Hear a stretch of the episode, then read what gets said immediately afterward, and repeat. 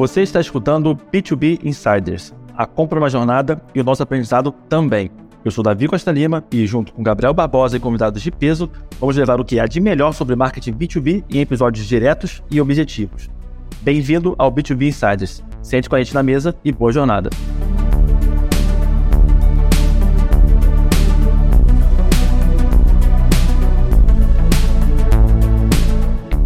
Olá, esse é o B2B Insiders, o maior e melhor podcast de marketing B2B do Brasil. Eu sou Gabriel Barbosa, cofundador e apresentador do B2B Insiders. Hoje, excepcionalmente, a gente não vai ter a participação do Davi. Eu prometo que ele volta no próximo episódio com a malemolência carioca dele. Mas vamos lá para o episódio. Além dos nossos convidados de hoje, que eu já apresento daqui a pouco, a gente tem também o pessoal do Insiders aqui presente e que é a nossa comunidade fechada de alunos do, do curso de, do B2B Insiders, e eles vão poder, no final, fazer perguntas aqui para os nossos convidados.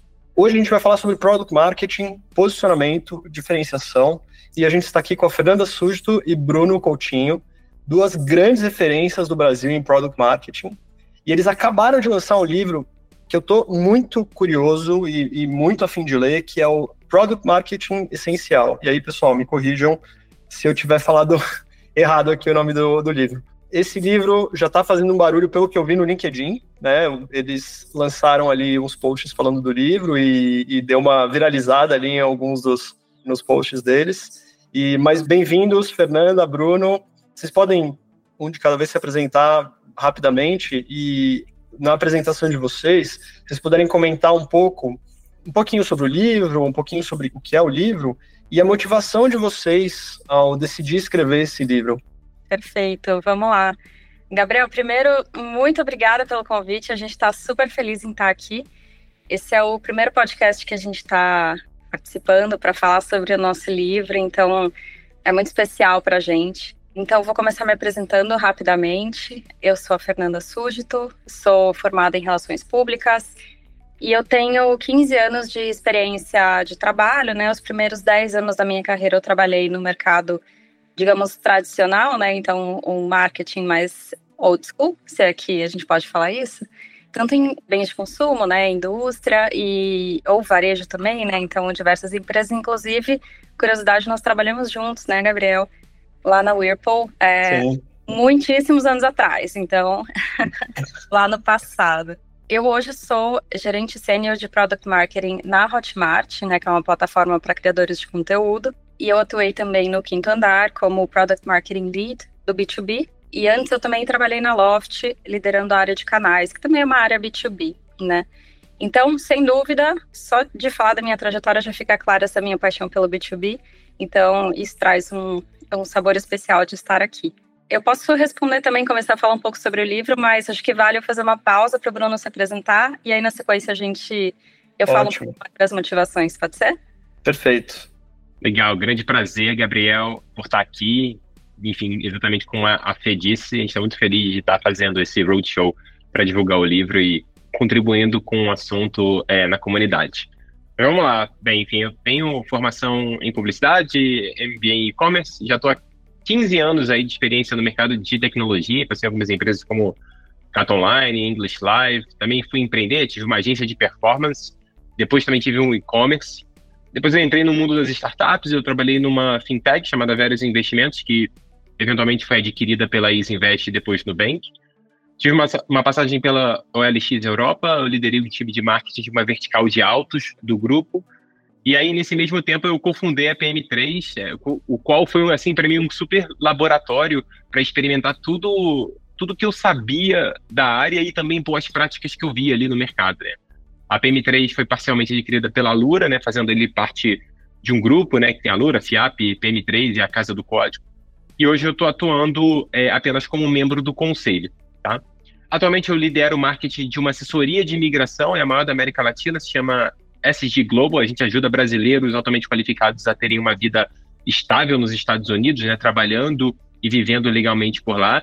E estou aí fazendo uma revolução cultural, trazendo as melhores práticas de tanto product management, product marketing, mas também negócios e uma cultura ali mais centrada no usuário. Maravilha, muito bom. Bom, antes de qualquer coisa, a gente nós tem passagem em comum aí com, com os dois, né? Então, eu, a gente trabalhou, a gente trabalhou diretamente juntos no, na Whirlpool, né? E bem no comecinho da carreira. E eu trabalhei na OLX também, Bruno. Trabalhei, só que foi aqui no Brasil, não foi na OLX Europa, mas temos aí empresas em comum entre nós. Hein?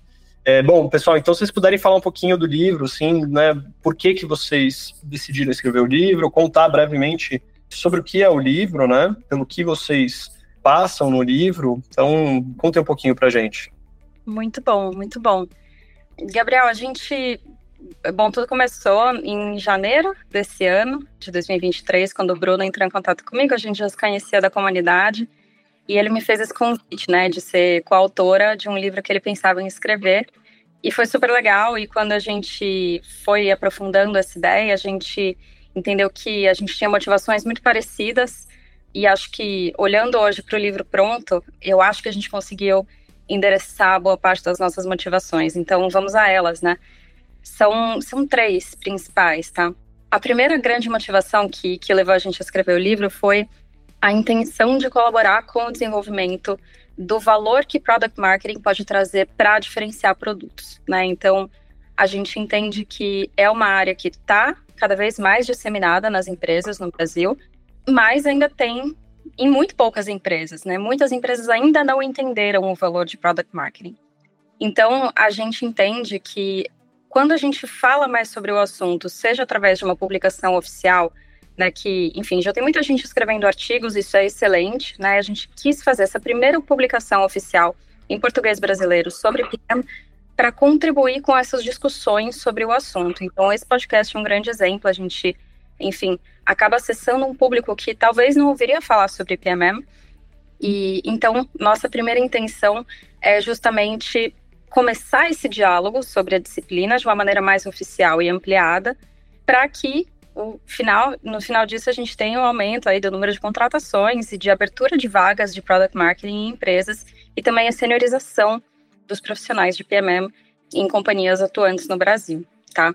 E aí, enfim, um dos públicos interessados potencialmente no nosso livro são líderes que estão em empresas e que pensam em eventualmente abrir uma área de product marketing, mas não sabe direito como vai agregar valor, então a gente espera responder aqui com o nosso livro. Tá? A nossa segunda grande motivação foi mitigar um dos fenômenos muito comuns que existem, que muitas empresas têm apenas uma pessoa atuando em product marketing, né? Então a gente fala da solidão do PMM.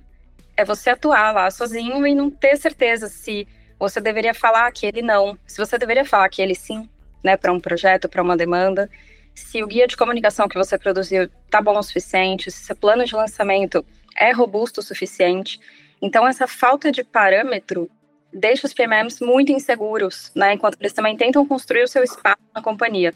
Então, nossa segunda grande motivação foi trazer referências, exemplos, casos de sucesso, enfim, parâmetros para que esses PMMs que estão sozinhos nas empresas possam ter mais autoconfiança sobre o próprio trabalho, né?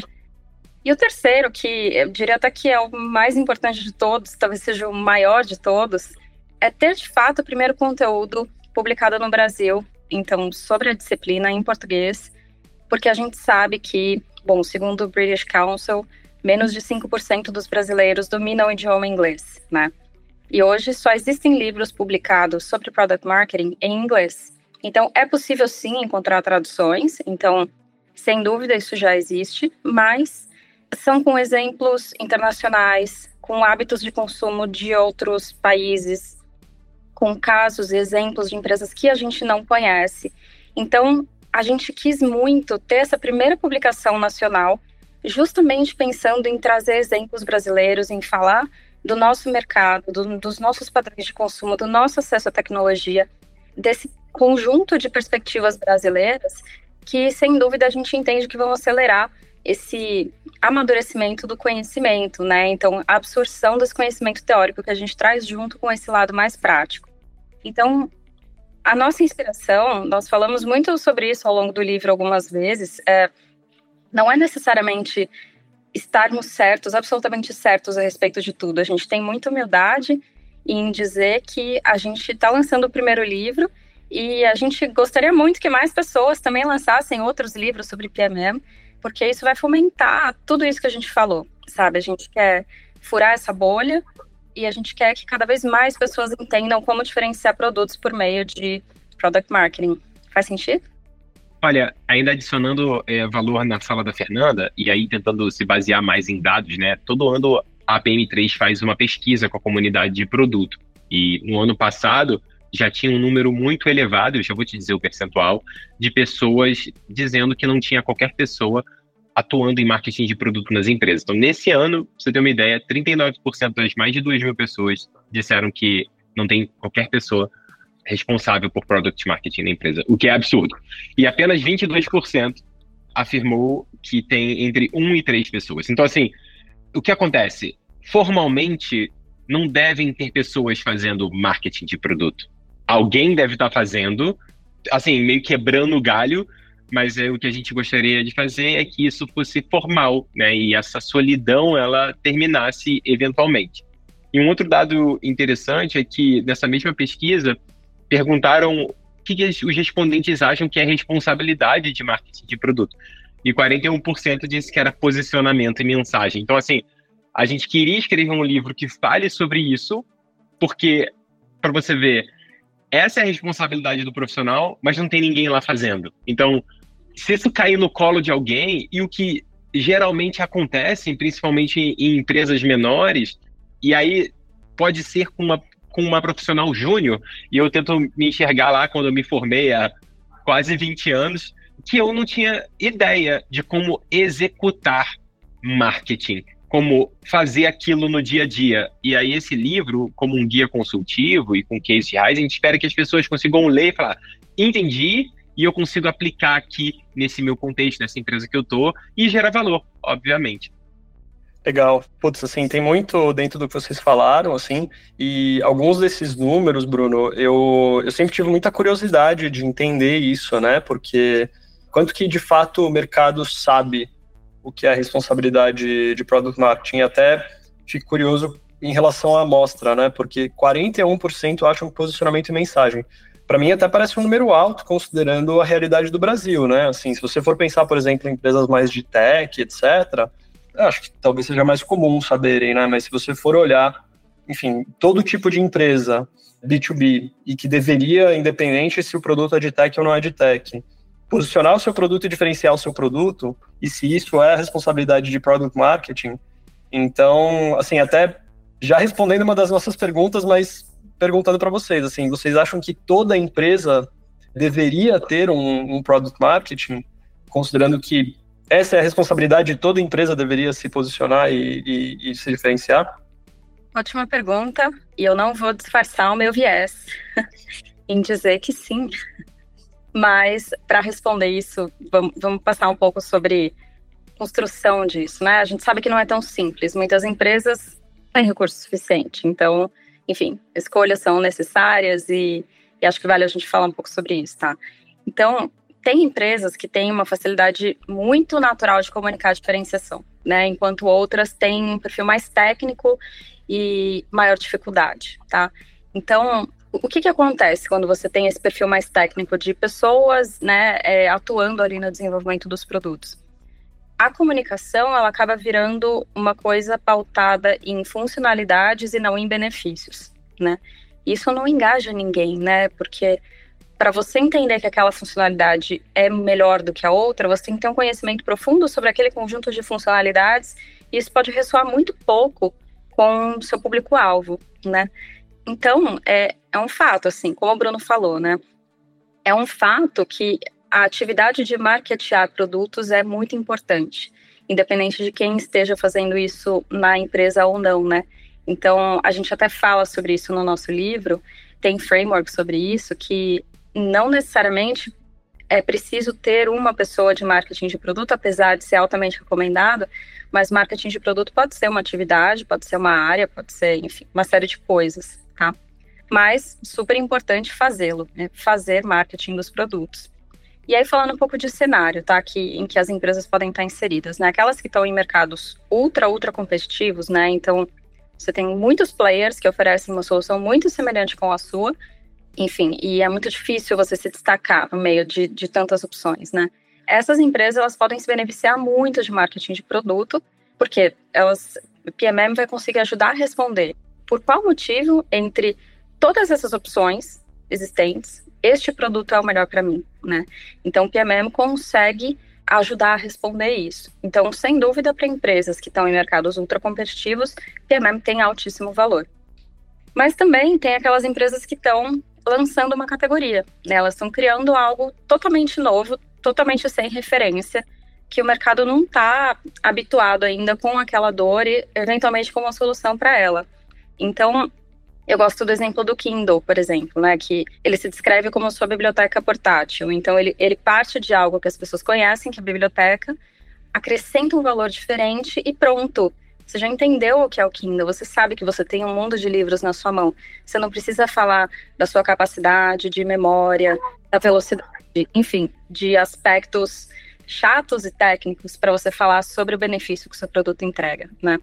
E mesma coisa também o iPod, né? Então lá em 2001, Steve Jobs, quando falou sobre ele pela primeira vez, em vez de falar Technicase, ele falou mil músicas na sua mão, né? Então isso também é um exemplo. Então respondendo de maneira bem objetiva aqui, Gabriel, eu realmente recomendo que as empresas tenham profissionais de product marketing executando as frentes de trabalho de product marketing com consistência, com recorrência. Afinal, posicionamento e comunicação são trabalhos vivos, então é super importante que tenha alguém de fato fazendo tudo isso, ainda mais considerando essas particularidades assim de mercados ultra competitivos ou de um lançamento de categoria.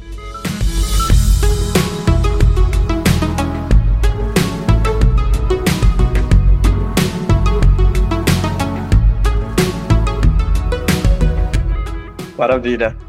Putz, assim, acho que tem, tem muita coisa aqui, e é engraçado que eu e o Davi estava falando de categoria esses dias, e aí é uma, assim, esse é um negócio bem, é um tema bem debatido, né? Eu já vi alguns, algumas pessoas, como vocês falaram, infelizmente no Brasil acaba que se, a gente vê pouca gente falando sobre esse tipo de coisa, né? Mas eu já vi algumas conversas em relação a isso, e aí é uma dúvida legítima, assim, em relação a, a lançamento de categoria, nem estava aqui no roteiro, mas Vou, sei lá, pegar um outro exemplo de uma coisa que me vem à cabeça, que é o, o Uber, por exemplo, né? O Uber é um, enfim, ele, ele criou uma categoria, mas quando ele entrou no mercado, ele ao invés de entrar no mercado e criar uma categoria, ele entrou no mercado e começou a concorrer com táxi. Então, acho que tem um pouco também minha sensação, né? Não sendo profissional de product marketing, posso estar falando uma besteira aqui, mas acho que é um peso importante de se dar de devo ou não criar uma categoria, né? No caso do Uber, por exemplo, talvez não fizesse sentido porque para as pessoas era muito fácil colocar ele na caixinha do táxi, né? Enquanto que o Kindle, você não pode colocar necessariamente o Kindle na, na caixinha do livro, né? Na hora que você vê um Kindle, você fala, bom, isso aqui obviamente que não é um livro, né? Então, acho que essa discussão, vocês, como madura vocês acham que ela é no Brasil e o que, que uma empresa deveria pensar na hora de olhar e falar, putz, eu deveria ou não buscar criar uma categoria nova ou me inserir dentro de uma categoria existente, pelo menos para as pessoas saberem qual é a referência e com que elas deveriam me comparar. Esse é o exemplo do Uber, né? Dentro do universo de se deslocar do ponto A ao ponto B, a gente tinha um histórico, né? Você tem a experiência daqueles usuários de táxi e, obviamente, em um processo de discovery, quando você apresenta uma solução como Uber, você tem techniques e funcionalidades que se apresentam como resolução de dores para esses usuários ali na ponta. E eu acho que é muito do papel de marketing de produto, como a Fê disse, né, de traduzir tudo que está ali técnico e de melhor que essa nova solução, mesmo em uma nova categoria de mercado que você está abrindo, é, o com aquilo é simples. E aqui eu já consigo elencar a primeira, que é pô, quando você consegue colocar o destino que você vai, você já sabe quando você vai pagar. Você já sabe que horas você vai chegar e você sabe quanto tempo aquela pessoa, o carro vai chegar para te pegar. Pô, isso é incrível. Agora, como você envelopa isso, que essa é a grande função de marketing de produto, e deixar isso amigável, e deixar isso com uma linguagem que reverbere os valores da marca e o que ela acredita, e se conecte com as pessoas, né? Eu acho que marca por marca, vai se destacar sempre aquela que, obviamente, resolve uma dor, mas ela tem uma certa autenticidade, né? As pessoas, elas se conectam. Assim, sou totalmente contra esse papo de amar empresas, tá? Acho que nem isso. Ama seus pais, ama sua família, sua esposa, enfim. Mas você se conecta com uma marca, você vê que seus valores estão ligados àqueles que ela reverbera. Então, mesmo em uma. Então, assim, tentando responder, mesmo em uma categoria nova, é tentar pegar esses pequenos pontos né, e traduzir essas coisas técnicas em que um time de engenharia desenvolveu algo totalmente rocket science e eles não vão conseguir comunicar aquilo na ponta. Eu vou com comunicar aquilo de uma maneira truncada. Eu vivo dizendo que se a Apple tivesse dois Wozniaks, ela não seria a Apple, e se ela tivesse dois Jobs, ela também não seria a Apple. Então, ele precisa de um balanço entre o que é técnico e o que é vendável, o que toca o coração das pessoas. Acho que excelente fala do Bruno, e aí só trazendo um pouco do, do olhar da categoria, eu só queria deixar claro um, uma possível armadilha que eu acho que é super importante que, especialmente empresas de tecnologia, observem sobre, puxa, eu quero comunicar, né? Eu quero, eu quero, se eu quero realmente lançar uma categoria, o trabalho de posicionamento é sempre algo relativo, né? Então, você posiciona o seu produto em relação a outros, a, a coisas que já existem, que já são familiares para aquelas pessoas, né? Por isso que o primeiro passo do processo de posicionamento, algo que a gente explora bastante no livro, é o contexto, né? Então, com o que esse produto se parece? Então, esse sempre deve ser o ponto de partida do seu trabalho de posicionamento. E quando você fala algo como eu sou XYZ digital, você está chamando todo mundo de analógico e você possivelmente está ofendendo alguém aí no meio. Então, o possível risco, né? Então, a gente sabe com o exemplo da Uber que você trouxe, a Uber causou uma grande ruptura com os táxis no início e, enfim, acho que a relação voltou a azeitar recentemente, não sei, de poucos anos para cá, alguém que trabalhou na Uber pode nos contar, mas a percepção que, que eu tenho como consumidor é essa, assim, que houve uma ruptura justamente por essa tentativa de posicionamento muito disruptivo, né? Então, como se somos um, uma companhia de táxi, porém muito melhor, e aí, só que sem falar isso, né? Mas causando essa disrupção em relação ao tradicional. Então, só uma possível armadilha aí para quem quer se posicionar como alguma coisa tradicional, porém digital, tem esse risco. Não se esqueçam. Interessante acho que em relação a em relação a algumas coisas que vocês falaram, né, de assim tentando pegar algumas alguns dos elementos, né, vocês a Fê deu a opinião dela que toda assim toda empresa deveria ter marketing de produto porque toda empresa precisa se diferenciar, toda empresa precisa se posicionar, é, posicionar a sua solução. Mas acho que tem alguns casos em que isso talvez uma empresa de tecnologia isso obviamente que é super necessário, assim como outras, mas quando você tem uma tecnologia que tem um determinado fim, e essa tecnologia ela é pelo fator de ser tecnologia, ela é replicável, talvez seja um pouco mais óbvio do que em alguns outros casos, né? E a gente trouxe aqui uma pergunta que é no cenário de um serviço de auto ticket, né? E considerando que serviço algumas vezes tem um alto nível de, de personalização. E aí trazendo o exemplo de uma consultoria. E se nesse exemplo, por exemplo, vocês acham que a empresa deveria ter uma pessoa de marketing de produto e como que no caso, né, se vocês têm exemplos de, de casos como esse, e, e até vou, assim, trazer um exemplo que eu vi, assim, super recentemente, porque eles mudaram a homepage deles recentemente, que é do Anthony Pierre e do Robert Kaminsky, e que me lembrou essa coisa que você falou do contexto, Fê, que antes eles se posicionavam como nós fazemos o messaging do seu site. E eles recentemente mudaram a categoria deles para consultoria de product marketing. E aí, na hora que eu vi isso, eu falei, cara, interessante isso, porque talvez no Brasil eles não vendessem tanto, porque se no Brasil product marketing ainda não é super conhecido, as, as pessoas olham, né, tem uma parte relevante do mercado que ainda nem sabe o que product marketing faz, é um mercado que, por conta da maturidade, talvez não absorvesse isso como uma categoria, né? Então, isso do contexto, para mim, faz muito sentido. E, mas aí, desculpa, eu misturei duas coisas, mas voltando para a pergunta do serviço, porque me lembrou a consultoria deles, né?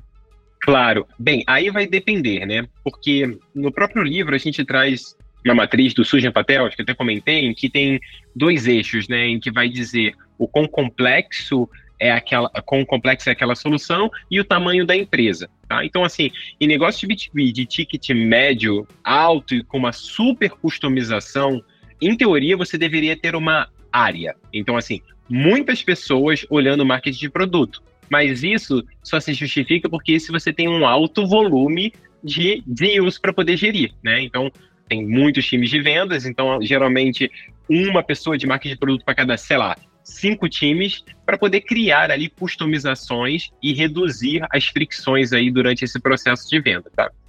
Eu hoje atuo numa empresa que é B2C, com alto ticket, um processo assim altamente customizado, até porque a gente está falando de projeto de vida nos Estados Unidos, né? Um exemplo, uma pessoa que tem um curte vida noturna e trabalha no setor tech é, vai precisar de um projeto diferente de imigração do que um casal de médicos com três filhos, mas que busca uma cidade tranquila ali para ficar perto do Mickey ali, né, na Disney. Então, assim, dependendo do tipo de produto ou serviço e esse contexto, vai, vai diferenciar, tá? Nesse caso, a gente optou por ser uma pessoa, até porque o volume de deals que a gente tem na mesa não está estourado a ponto de a gente ter uma área de marketing de produto, né?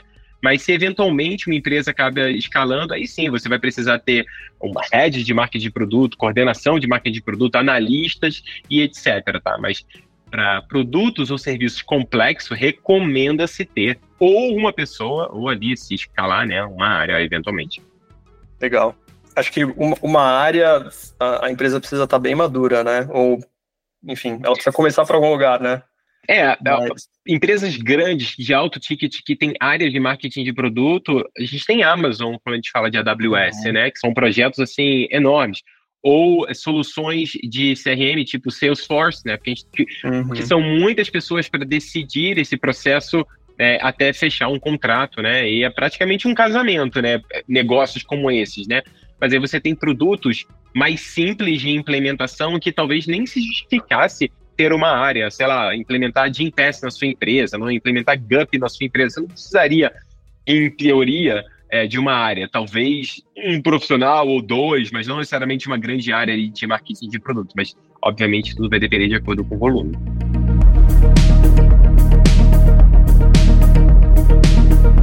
Legal. Então, vamos então dar sequência, pensando aqui em posicionamento e diferenciação.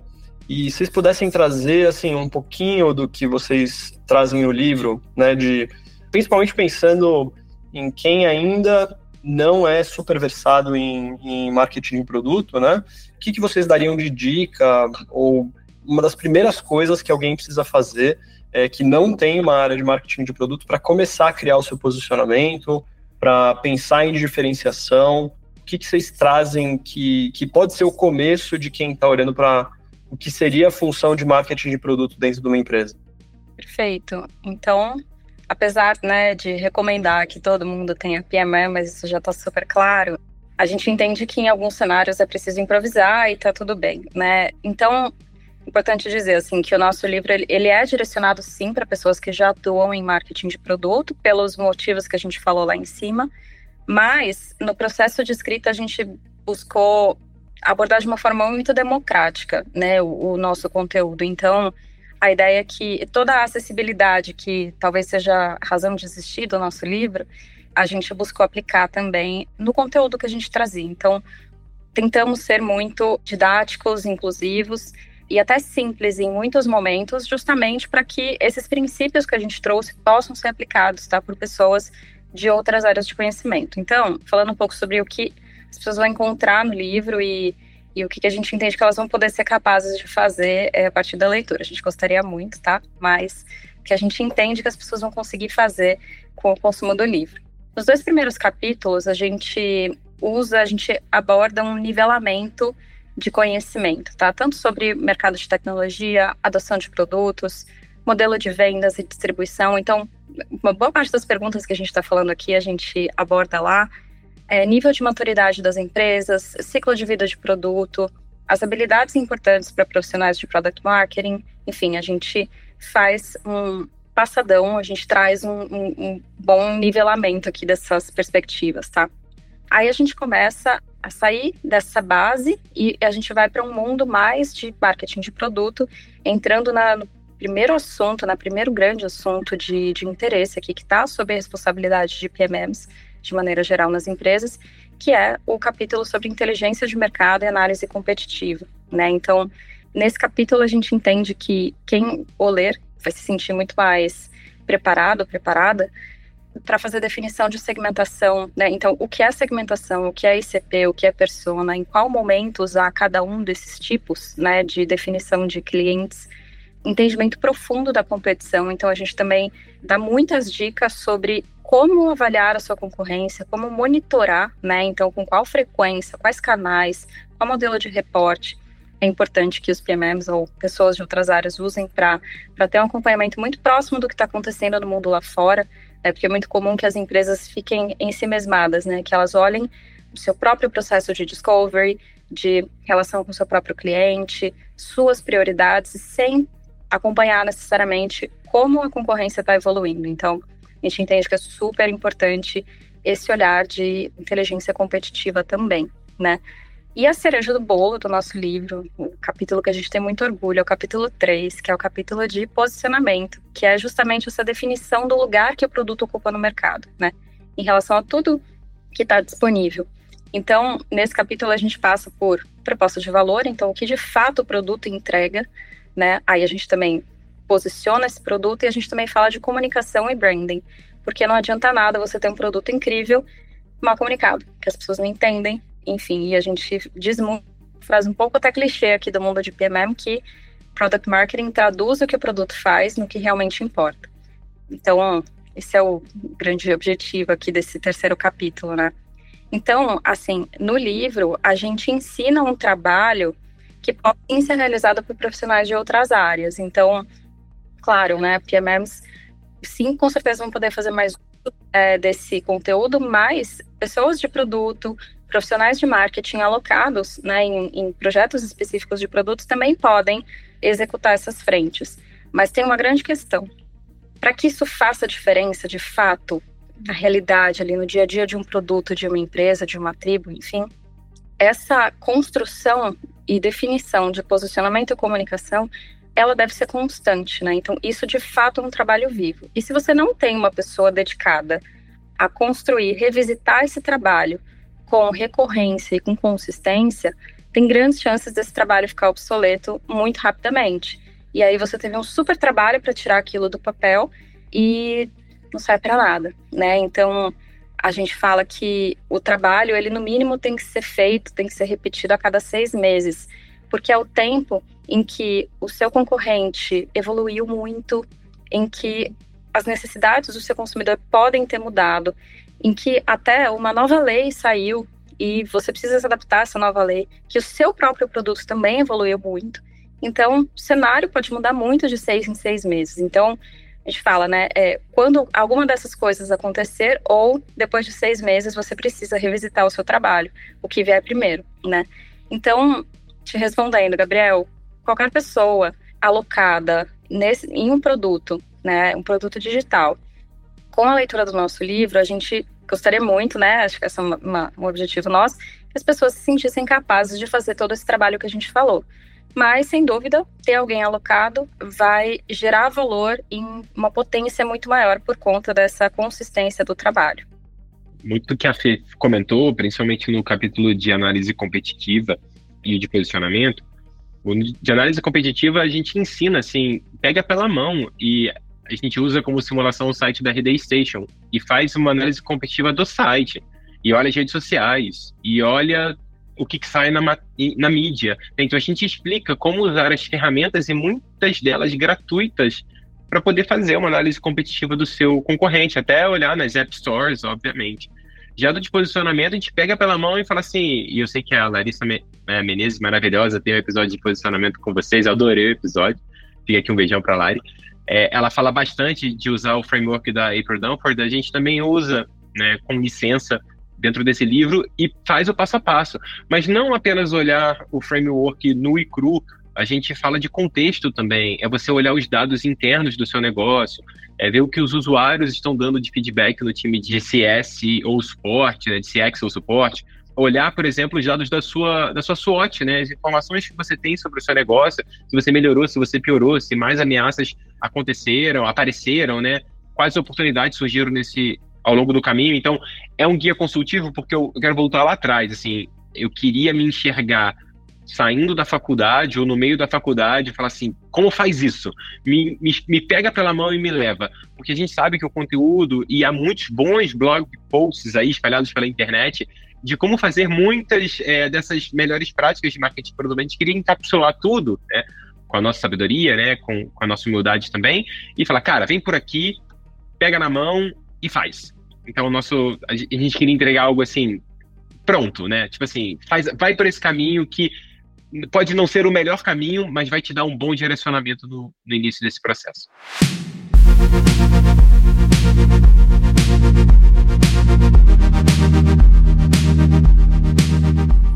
É interessante isso que, que a Fê falou, né? De tem que voltar a cada seis meses para refazer isso, né? E eu acho que empresas, a minha sensação é que talvez empresas que não tenham marketing de produto e principalmente empresas menores, né? Talvez quem faça isso seja o próprio fundador da empresa, né? Assim, quem está lá no dia a dia do negócio, às vezes até vendas, porque está lá falando com o cliente o tempo todo e, e claro que é um feedback super importante. Mas hoje em dia, essa velocidade ela deve ter só aumentado e acho que cada vez vai aumentar mais, né? Porque o mercado ele evolui muito mais rápido, né? Há um ano atrás a gente não estava falando de inteligência artificial como a gente está falando hoje, né? E hoje, e assim, eu estava pensando sobre inteligência artificial especificamente para esses, como a gente tem aqui a gravação com Fireflies, né? Pô, lançaram, não, não sei o que, inteligência artificial, agora as calls, você processa toda a call Aí Gong e Firefly já tem inteligência. Então, assim, o negócio pa passa a não ser mais diferencial. O negócio já é. faz parte do que é o, o, produto esperado, né? Então, assim, não adianta você lançar um negócio e, nossa, é um meu baita diferencial. Daqui três meses não vai ser mais. E aí, o que, que você vai fazer, né? É, assim, o que você pode fazer é acompanhar, né? Mercados, geralmente, oceano vermelho, os produtos acabam ficando muito pasteurizados, né? Fica todo mundo com a mesma solução e às vezes até se comunicando da mesma forma, né? Tem um acontecimento a, na PM3, era isso, a gente tinha um posicionamento de ser uma escola bem focada, a primeira né, em produtos digitais, a gente começou a ver concorrentes diretos já usando palavras que a gente usava no nosso posicionamento. E tipo assim, e que estavam marcadas em muitas comunicações que a gente fazia, e as, as concorrentes repetiam, a gente falava, quando os usuários liam, eles falavam, cara, isso é PM3 ou isso é outro, outra coisa, né? Então, quando a gente chega nesse ponto, acho que muito mais do que olhar para fora, a gente precisa olhar para dentro, assim, como marca. Na PM3 a gente rodava uma, uma pesquisa a cada seis meses com a base de alunos e alunas para entender o impacto que os cursos geravam nas vidas delas, né? E, e, os resultados eram muito bacanas. Aí tinha, tipo, sei lá, nove em cada dez alunos se sentiam mais confiantes, né? Porque a área de produto é uma área, às vezes, muito solitária. Você não tem com quem falar, você fica receoso de tentar fazer uma aposta ou usar algum tipo de mecânica para poder desenvolver algo. É, 8 em cada 10 vinha resultados no dia a dia. Pô, massa, elas conseguiam aplicar ali o que você aprendeu no curso, um exemplo, um case de alguma empresa e tal. E 8 em cada 10 vinha um aumento de salário né, nos últimos seis meses.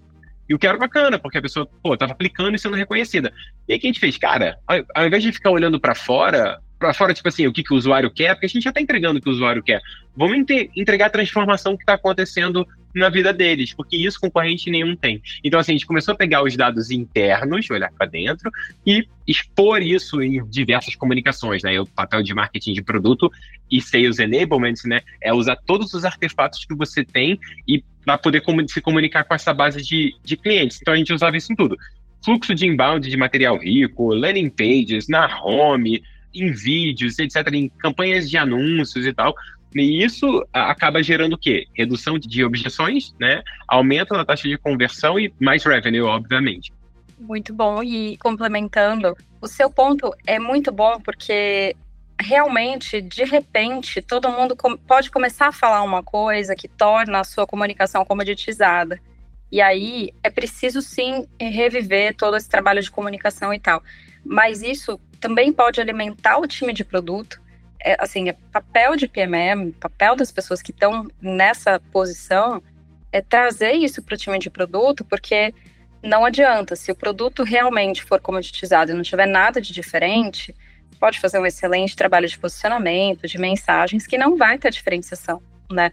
Então, a diferenciação, ela tem que partir do produto, né? Então, por isso que tudo tem que se retroalimentar porque comunicação, marketing não vão resolver tudo sozinhos, né? Realmente é preciso que o produto se mantenha atualizado, se mantenha diferente, se mantenha inovador. E acho que o grande papel que a gente fala com todo esse trabalho de inteligência de mercado, análise competitiva, posicionamento, é essa retroalimentação. É trazer isso para dentro de casa e apontar sem vaidade, sem melindre. Gente, a gente está falando a mesma coisa que todo mundo. O nosso produto está igual, a gente precisa de uma inovação, a gente precisa de algo diferente. Então, essa ampliação de perspectivas é mais um dos grandes benefícios que PMM pode trazer para o negócio. Legal, né? O tal do marketing não salva produto ruim, né? Se o produto não tem diferenciação, é, assim, marketing vai criar diferenciação. Marketing pode ajudar a encontrar a diferenciação, mesmo que ela não exista ainda. Vamos então por aqui para tentar. Encontramos que essa pode ser a diferenciação, vamos lá, time de produto, e vamos criar, criar ela agora, né? Acho que esse é um também um. Opa, Eduardo, vamos lá. Manda bala. Pode abrir o microfone, pergunta à vontade. Vou abrir o microfone aqui. Boa noite, pessoal, tudo bem? E aí eu tenho uma dúvida nesse sentido, quanto à diferenciação. Uh, eu trabalho numa empresa tradicional, 30 anos de software, e a gente está atrás da concorrência. A concorrência passou a gente em produto. E agora o desafio é como que a gente volta a competir para depois se diferenciar. E aí tem um time de. Eu, eu tô em inteligência de mercado, eu ajudo bastante os PMMs ali, mas o time de produto ele é extremamente técnico e tem dificuldade em conectar o contexto com o PMM. E o PMM também é técnico, ele é um técnico de vertical. Ele não é um técnico de marketing ou de publicidade, né? Então tem, tem um dev, um cara muito dev na ponta e o outro que é muito usuário na outra ponta. Vocês têm alguma sugestão nessa linha, nesse desafio? eu vou tirar meu chapéu de product marketing nesse momento e vou tá com, botar o chapéu de negócio, tá? Tiver o chapéu grandão, né? Porque para mim, negócio é algo que está supervisionando tudo, né? Tá acima de qualquer outra dessas disciplinas. Eduardo, baita pergunta e imagina o desafio que você esteja enfrentando. O ideal nesse, nessa hora é fazer o arroz com feijão da estratégia. Eu acho que é reunir os stakeholders do negócio e entender e até usar framework simples, tá? Tipo matriz BCG para entender dentro dos produtos que vocês estão oferecendo, que vocês têm oferecendo, quais vocês estão perdendo para a concorrência, né? Tentar fazer uma análise interna e externa de como esse negócio está sendo enxergado pelos clientes, pelos stakeholders e também internamente pelo seu time, né? Porque às vezes não vender é não estar acreditado na proposta que você está envolvido. Então, eu acabei de fazer um exercício desse essa semana, em dois dias de imersão com a liderança.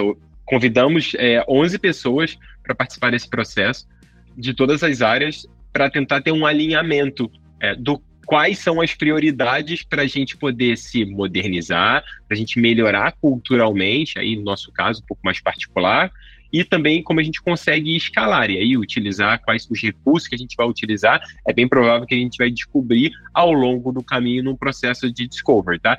Nessas reuniões estratégicas, geralmente sempre alguém vem com uma balinha de prata, né? E a gente tenta sempre rechaçar, falar assim, olha, calma, vamos tentar investigar, vamos ver os dados, né? Quais são os indícios, né? Porque ideia, ideia não é hipótese, né? Ideia é só ideia. A hipótese ela tem que ter algum dado que te dê base para você investigar e tentar fazer ali um discovery para ver se há valor. Então, num cenário como esse, principalmente numa empresa de 30 anos, arroz com feijão. Posso complementar rapidamente? É muito bom e, e sem dúvida, o Bruno falou uma coisa muito importante que é voltar para o básico e, e fazer arroz com feijão. Acho que isso tem um grande valor. E eu entendo, Eduardo, que quando uma empresa está nessa situação, é muito natural que ela priorize no roadmap close the gap, né? Então, correr atrás da concorrência, porque se a gente não tiver tais e tais tais features, a gente não consegue competir e tudo. Enquanto você está correndo para close the gap, a concorrência está evoluindo ainda mais. Então, é um ciclo vicioso, porque é impossível você encontrar uma inovação se você sempre está buscando se igualar, né? Então, nesse contexto, a minha recomendação aqui, além acho, do que o Bruno falou, que é excelente, é você parar e pesquisar e perguntar para o seu consumidor, né? Então, você entender se o que você está pensando em desenvolver realmente vai fazer diferença para as pessoas e realmente vai te colocar numa posição única, diferenciada no mercado, ou se você está correndo atrás de algo que não vai te diferenciar. E aí, então, qual é a resposta, né? E você só vai conseguir saber isso perguntando para o seu cliente. Claro que nem sempre o seu cliente vai saber articular o que ele quer, então para isso tem diversas técnicas de pesquisas, estudos de comportamento, enfim, insights em geral que você pode ter, mas geralmente a resposta está com o próprio cliente ou até com o seu time de vendas, tá? É bem capaz que o seu time de vendas já tenha muitas das respostas e que o time de produto, às vezes, não dá o espaço para escuta, né? Então, pode ter muita coisa de valor aí. Então, o nosso produto, ele funciona bem em mercado regulamentado. Life Sciences, serviços financeiros, quanto mais regulamentado, melhor. Eu fiz um. Fiz, montei dois slides para provar essa minha hipótese, e ela se comprovou, e eu entreguei isso para a diretoria, para os diretores, para os CEOs, para o dono da empresa. Mas ainda assim estão querendo ampliar demais nesse sentido de, de vertical. E verticalizar não é ruim, assumir isso não é ruim, e, e assumir que é um produto genérico também não é ruim. Né? Um BPM hoje cai para todo mundo, um, um, gestão de risco cai para todo mundo, cai, cai, cai bem para todo mundo. Mas para alguém cai me melhor, né? Nosso hang fruit aí. E eu tenho batido muito nesse direcionamento. Uma linha eu consegui convencer com a Life Science. Então, cara, a gente tá indo pra, pra gringa Life Science. Cara, a gente vai bater em Viva, em. Ah, esqueci o nome do outro player lá, que é Estados Unidos e Europa. Vamos tentar, né? Então, assim, a gente vai ter que desenvolver um produto que vai caber bem na legislação lá no FDA, que a, a gente tem casos lá, mas ainda assim não, não é tão amplo. Mas tem outros mercados que eu tô com dificuldade de provar esse valor, como é o caso de agro. O agro, cara, é extremamente regulamentado, isso não faz nada sem rastreabilidade. Não tem alguém lá em produto alguém PME para me ajudar a converter esse discurso. E eu, como estou só, só, só, lá no começo da esteira, também tenho dificuldade em, em conseguir ampliar ali né, meu, meu capital político e meu capital teórico para provar isso. Queria ver se, assim, se vocês têm um, um hack aí de como, cara, como, como amplio ali minha, minha, minhas condições de promover isso, porque eu quero criar case. Você falou que desenvolveu dois slides, né? Para poder tentar fazer a validação dessa hipótese. Eu imagino que você foi buscar números de mercado, imagino que usou, sei lá, conceito de tansa em som, né? Tentou ver alguns dados de quanto o agro estaria disposto a gastar com. Fui. Né? bastante McKinsey, Gartner e também fiz ali uma regrinha de. Nem deu TAM para não assustar. Foi no som. Tá. É, assim, acho que o, o, próximo passo, depois que você tem os números bem macros, né, é tentar conversar com pessoas, né? É realmente buscar no LinkedIn lideranças do agro que são responsáveis por tomar essa decisão, né, por comprar essa solução e tentar fazer ali um, um discovery um pouco mais quali e tentar colher dela. Eu sei que tem uma frase que é buyers are liars, né? Então, tipo, nem, não necessariamente que a pessoa diz que vai comprar, vai querer pagar, vai poder pagar, mas pode te dar um cheiro um pouquinho se você está indo pelo caminho certo ou não. Então, acho que quando você está nesse processo exploratório, isso é mais fácil, mais rápido de você ter é, algum tipo de insumo e, cara, vai no LinkedIn e procura as pessoas. Acho que é o que eu faria, assim, falar com gente. E aí, puxando a sardinha aqui para o nosso lado, o módulo número um do curso do B2B Insiders é o módulo de definição do ICP. E dentro desse módulo, a gente tem duas pesquisas extensas para fazer com algumas pessoas, né? A gente recomenda pelo menos três de cada grupo, né? Pelo menos três clientes e três, três pessoas internas, né? Uma pessoa de produto, uma pessoa de vendas, etc. Para você entender esses diferentes cenários, né? E que acho que está muito. Fiquei bem feliz de escutar isso do Bruno, porque acho que está bem em linha com o que a gente recomenda como uma das coisas para fazer para definir o ICP além, obviamente, de olhar internamente a quantidade de clientes, do, o, a concentração de faturamento e concentração de número de clientes que você tem nas determinadas, os segmentos que vocês estão considerando, né? E tem uma frase que acho que foi um comentário de uma pessoa no post do Antônio Pierre que eu achei excelente, que quando você se espalha muito, você acaba, assim, to, quando todo mundo olha e fala, onde que está essa empresa? Onde que está a solução dessa empresa? Cara, eu não sei, tá tão espalhada que eu não sei dizer quem que ela serve, né? Então, aí eu acho que é um problema mais de CP do que de, de produto mesmo no final, né? É, agora, para te dar um direcionamento é, um pouquinho mais preciso de como fazer essa entrevista, eu gosto muito do velho Proposition Canva do Strategizer. Ele, é meu ele... livro de cabeceira. Ah, eu, legal, cara. Eu fiz isso na Coble. Cara, foi sensacional. Arrepiei lá. A galera ficou é que assim, quando, quando fica muito no. Não, é nem, não digo nem o achismo, quando tá muito no empírico, cara, quando tu vai promover o conhecimento, vai passar para frente, não dá aquela credibilidade. Cara, quando eu tangibilizei, cara, o Rodrigo lá, que é o atual CEO, o cara arrepiou. Ele falou, cara, agora a gente tem um direcionamento, conseguimos olhar para algum lugar. Acho bom. Eu, eu combinei ele, eu, fiz, eu usei toda a metodologia ali, mas para mim o mapa de valor com o Adlibs. E aí, e aí eu dei uma potencializada no Adlibs. Cara, quando começamos a fazer dinâmica, e aí chamei cara de, de CS, de vendas, chamei cara do financeiro, botei, cara, vários clusters, assim, de, de pessoas. E aí, quando a gente começou a ver o que estava escrevendo, cara, assim, no começo, cara, ninguém sabia o que, que a gente fazia, de verdade. E aí a gente foi amadurecendo, na segunda dinâmica me melhorou, na terceira aí a gente pegou o jeito. Cara, aí, aí a gente saiu com uma proposta de valor bem clara pro, pro negócio. Muito bom, muito bom. Pessoal, a gente está aqui chegando no final. Super obrigado aí pela troca, Eduardo. Acho que essas trocas de quando a gente tem os membros aí do, do Insiders, elas têm, têm sido super ricas. Bom, acho que do meu lado eu estou muito curioso para ler o, o livro que a, que a Fernanda e o Bruno estão publicando. E, Fernanda e Bruno, foi um prazer enorme estar aqui com vocês. E digam para a gente onde que o pessoal que está escutando, é, que está assistindo, pode encontrar o livro de vocês e onde que podem encontrar vocês também redes sociais, onde que, que vocês se costumam se conectar com as pessoas. Bem, é, o livro está disponível para compras no site da Casa do Código, então casadocódigo.com.br. É, estão disponíveis as versões online, física e também o combo. E para se conectar com a gente, eu, pelo menos, o principal canal que eu uso é o LinkedIn, então estou como Fernanda Sújito, J Mudo, só mandar um convite para mim, vou ficar muito feliz em me conectar com todos vocês. E Bruno? É, eu também estou lá no LinkedIn, minha rede social predileta. Uh, só buscar Bruno Coutinho, me dá um oi e vamos conectar. Maravilha. Então, para os nossos ouvintes que ainda não compraram a sua cópia do PM Essencial, não sei o que, que vocês estão esperando, né? Talvez vocês estejam conhecendo aqui nesse episódio, mas vocês deveriam sim conferir esse livro da, da Fernanda e do Bruno. E obrigado aos insiders que estão aqui com a gente hoje. Continuem sempre mandando suas dúvidas e ajudem sempre a gente a construir os próximos episódios. E obrigado a todo mundo que está escutando a gente. Obrigado, Fernanda e Bruno, por estarem aqui com a gente. E, e todos que estão escutando a gente em mais esse episódio. Lembre-se de seguir o B2B Insiders no LinkedIn, agora também no Instagram e também no TikTok. E também sigam o Gabriel Barbosa e o Davi Costa Lima, que hoje excepcionalmente não está aqui com a gente, no LinkedIn e no Instagram. E muito obrigado a todos e até a próxima. Espero que você tenha gostado de mais esse episódio do B2B Insiders.